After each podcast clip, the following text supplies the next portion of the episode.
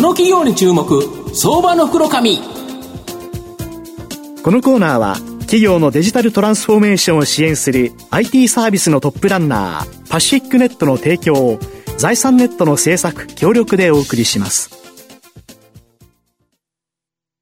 ここからは、相場の福の神、財産ネット企業調査部長、藤本信之さんと一緒にお送りしてまいります。藤本さん、こんにちは。毎度、相場の福の神こと、藤本です。えー、まあ11月に入ってですね、はい、まあ12月のなんかクリスマスプレゼントとか、プレゼントを考える時期になってきたかなと思うんですけど、はい、僕、親が子供、もしくはですね、おじいちゃん、おばあちゃんが孫にしてあげられるですね、プレゼントで、素晴らしいプレゼントがある。そのプレゼントができるですね、サービスの会社、ちょっと紹介したいなというふうに思います。はい、えー、今日ご紹介させていただきますのが、証券コード7096、東証マザーズ上場、ステムセル研究所、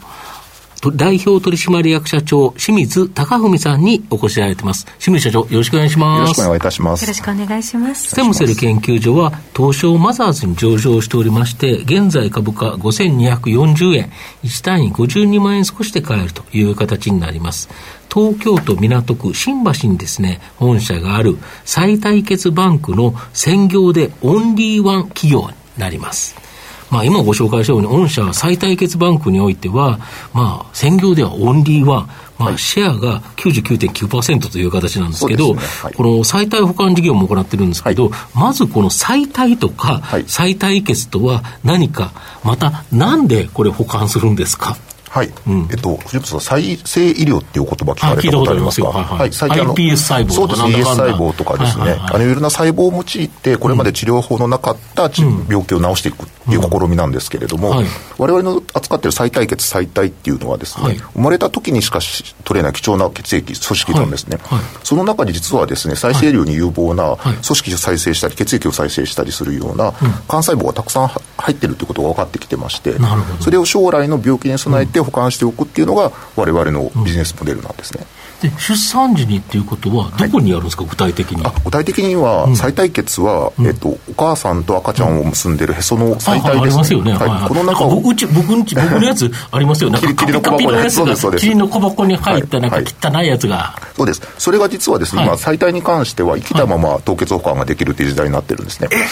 あれなんか今、カピカピですけど、あれはもうダメなんです、ね、あれはさすがに中に細胞も入ってないんですけれど、我々の凍結した細胞っていうのは、えっと、液体窒素がマイナス190度以下で凍らすんですけど、の中にも幹細胞が豊富に含まれてるんです、ね、あ細胞生きたまま寝てるという形になるわけですか？そのへそのの中を流れてるのが再体血血液、はい、血液。血液でこの中に、えー、血を作る細胞とかがたくさん入ってる。これ実はあの、はい、お母さんと赤ちゃんも住んでるんですけど100%赤ちゃんの組織あの血液なんですね。お母さんの血液じゃないんですかそう混ざってないんです。混ざってないんですか？あのあの赤ちゃんの血液なんですね。これもすごい神秘的あのお母さんの体の中に、えーまあ、異物とは言わないです。子供って、まあ、違う存在なん、うん、DNA 的にも違う存在なんですがそれが、うん、えー、まあ、生存しているというかそこ育育っていく、うん、最大血を介し介し介して、栄養や酸素をもらって育っていくってもう神秘的なこう血液組織細胞なんですよ、ね、なるほど。これは将来のその再生医療に使える。で実際に結構いろんなことに使えるんですよね、はい、もうすでにアメリカではですね、脳性麻痺や自閉症、まあ、いわゆるいわゆる神経の再生をすることによって治ると考えられている病態に関して、もうすでにあのフェーズ2の臨床試験が終わって、まあ、実用化に近づいていっているというような状況です、ね、今後だけど再生医療が広がればあの研究が深まっていけばどんどんと利用の幅広がる可能性があると。そうですね。そうですね。まあ、いろいろな再生量も一言で申し上げます。うん、もしもしてもいろんなこうタイプがありまして、組織をもう新しく骨を作ったりとか、うん、内臓臓器を作ったりとかっていう再生量と、うん、ちょっと神経をこう、えっと、 connect が悪かったところを、まあ、えー、分泌液でその、 connect を直したりとかいろんな再生医療があるんですけどど、まあ、そういったものって基本的には化合物とかで、うん、まあ、あまり治せないような薬がないような病気なわけですよね、うん、要は何らかの細胞を使うというそうです。生きた細胞で機能を回復させてあげる神経を回復させてあげるっていう時代が、まあ、来つつあるっていうことだと思います、なるほど。で御社は民間で99.9%のシェアがあるということなんですけど、ね、年間に何件ぐらいの保管を行ってるんですか？はい大体今7000件体ぐらいの保管をさせていただいてます。今赤ちゃんって80、780万人そうですね。80万人おそらく今年あと切ってると思うんですけれども、うん、まあ、大体従って1%弱ぐらいの保管率ということになります、うん、なるほど、ちなみにちょっとあの、保管料ってどれぐらいかかるんですか、はい、えっと、われわれで、えっと、うん、えー10年間保管していただいて24万円ということなので、はい、まあ、月々に換算すると大体まあ2000円ぐらいの計算にはなりますね。であのシンガポールではおよそ2割、はい、アメリカでは3%、はい、中国で、例えば北京などの都市部だとおよそ1割なんて保管する人が多いのに、ね、日本はなんでこの1%未満と。出遅れてるんですか、はい、やはりその認知度、あの再対決、うん、えー、再対のを保管しておくことに対する認知度というのがまだまだ低い、低かったんだと思うんですね。例えば、まあ、日本では再生量っていうと、やはり iPS 細胞であったりとか、まあ、そういった細胞は有名なんですけど、海外ではですね、再対決とか再体とか、えー、骨髄から取れる幹細胞とか、もともと体の中に備わっている細胞で再生量をしようっていうことは、まあ、割と結構広がって、そういう認知度も高いわけです。日本はちょっとそこが、えっ、ー、と、今遅れてたので、えっ、ー、と、管率、浸透率では少しまだ低いんですけれども、まあ、近年ですね、国内の大学でもその脳性麻痺等の治療とかが進んできてまして、この浸透率では海外レベル、えー、少なくともアメリカの3%、まあ、世界的に言うと大体10%までは、まあ、高まっていくというふうにわれわれ考えてます。なるほど。とすると、御社もここから言えば3倍、10倍というのは十分可能性があると、はい、もちろんいうことですか？そうですね。で、新型コロナショック、やはりいろんな企業にいろんな影響出てるんですけど、えー、赤ちゃんの誕生が減ったり、病院での告知活動、まあ、これやりづらかったと思うんですけど、えー、本社にも影響ってあったんですか？あありました、本当、われわれもびっくりしたんですけど、やはりそう、産科のクリニックでわれわれ PR、啓蒙活動させていただいてるんですが、はい、やっぱ集まっちゃだめ、入っちゃだめっていうことに、PR の機会が全くなくなっちゃうわけなんですよね。うんうん、まあ、そういう意味でわれわれも昨年度1年間は、まあ、ある程度、そんなにまあ、とはいえ、そこまで、あの、落ち込むわけではないではなかったですけど、やっぱりある程度影響を受けました。うん、で、まあそ、そこでですね、うん、一方、その施設を訪問して、こう PR する、マーケティングをするっていう以外に、いわゆるまあ一般的に今、まあ、デジタルマーケティング、あのネットの広告とかですね、そういったことをまあ力を入れてやってきまして、そういう意味では、これまでは、えっと、我々の再対決の保管っていうのを知られてたお母さんっていうのは1割ぐらいだったんですけれども、今かなりこう、あの、広がってきてるというふうに感じてます。足元で、まあ、検体数、保管数とかは過去最高の今、レベルにあります。なるほど。逆にアフターコロナで、まあ、非常事態宣言も解除され、かなり、えーと、患者数も減ってきたということでいうと、まあ、ここから病院にも少し行きやすくなってくると、だいぶプラスですか、これは。そうですね、はい、もう倍以上になると思ってまして、やはり従来のものに、あとデジタルマーケティング、いわゆるウェブのマーケティングというのは、あの競合しないので、もうまさにプラス。これと2つ両方やれると。えそうですね、プラスになる相乗効果があるだけなので、もうこれからコロナ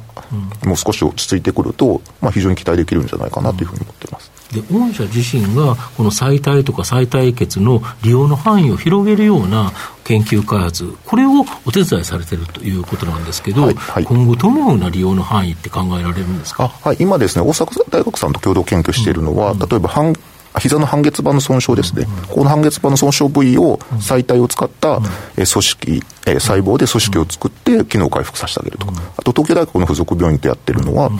と、小児の病気です。高進高外裂って生まれた時少し、えあの、え、っていうものに対して、そこの血素の部分を、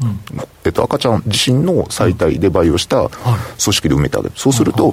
生着もいいですし、見た目もきれいになるんじゃないかって、そういうなあの研究をさせてそんな形で、細体血とか細体とか、また、陽膜、陽水、胎盤とか、いろんな組織があるんですけど、それを幅広くこう、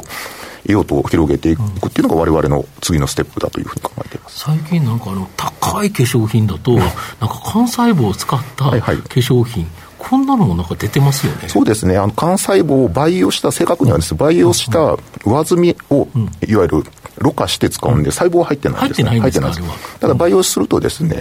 いわゆる成長因子、グロスファクターであったりとか、サイトカイン、刺激を与える因子ですね。こういうものがたくさん、タンパクが入って、あの浮遊してるので、それを使って、まあ、皮膚がきれいになるんじゃないかと、こういった試みも結構進んでると思います。なるほど。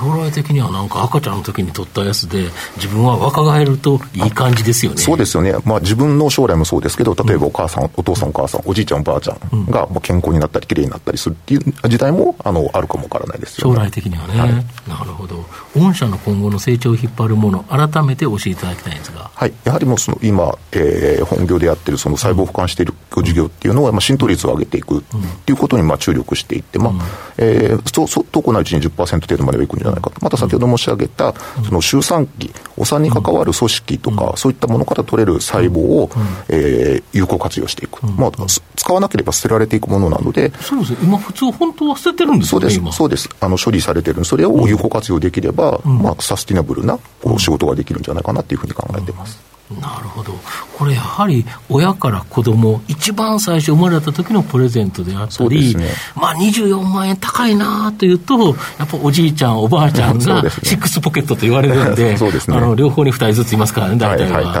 い、とすると、その人たちがやっぱり孫に対して、やっぱり将来何があったら困るから、険、若干感覚的には保険的な感じですよね。あおっしゃる通りです。あの、保管される、えー、動機はやはり、まあ、将来の医療に期待してっていうのと、やっぱ保険的に保管されるという方が多いので、まあ、そういったところも我々も啓蒙活動を広めていきたいなというふうに思ってます。なるほど。まあ、最後まとめさせていただきますと、再対、再対決に関しては、誕生時に保管しない限り、今後いくら科学が発達しようと、自分の再対再対決を作ることはできないと。いうふうに思います。まあ、現在でも様々な用途があり、もしもの際に備えての保管は、親が子供にしてあげることができる最初の大きなプレゼントじゃないかなと思います。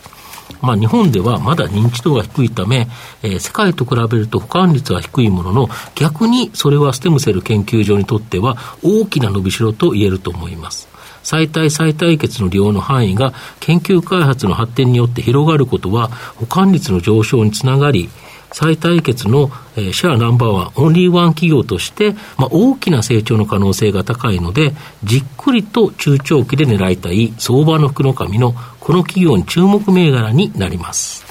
今日は証券コード7096東証マザーズ上場ステムセル研究所代表取締役社長清水隆文さんにお越しいただきました。清水さんありがとうございました。藤本さん今日もありがとうございました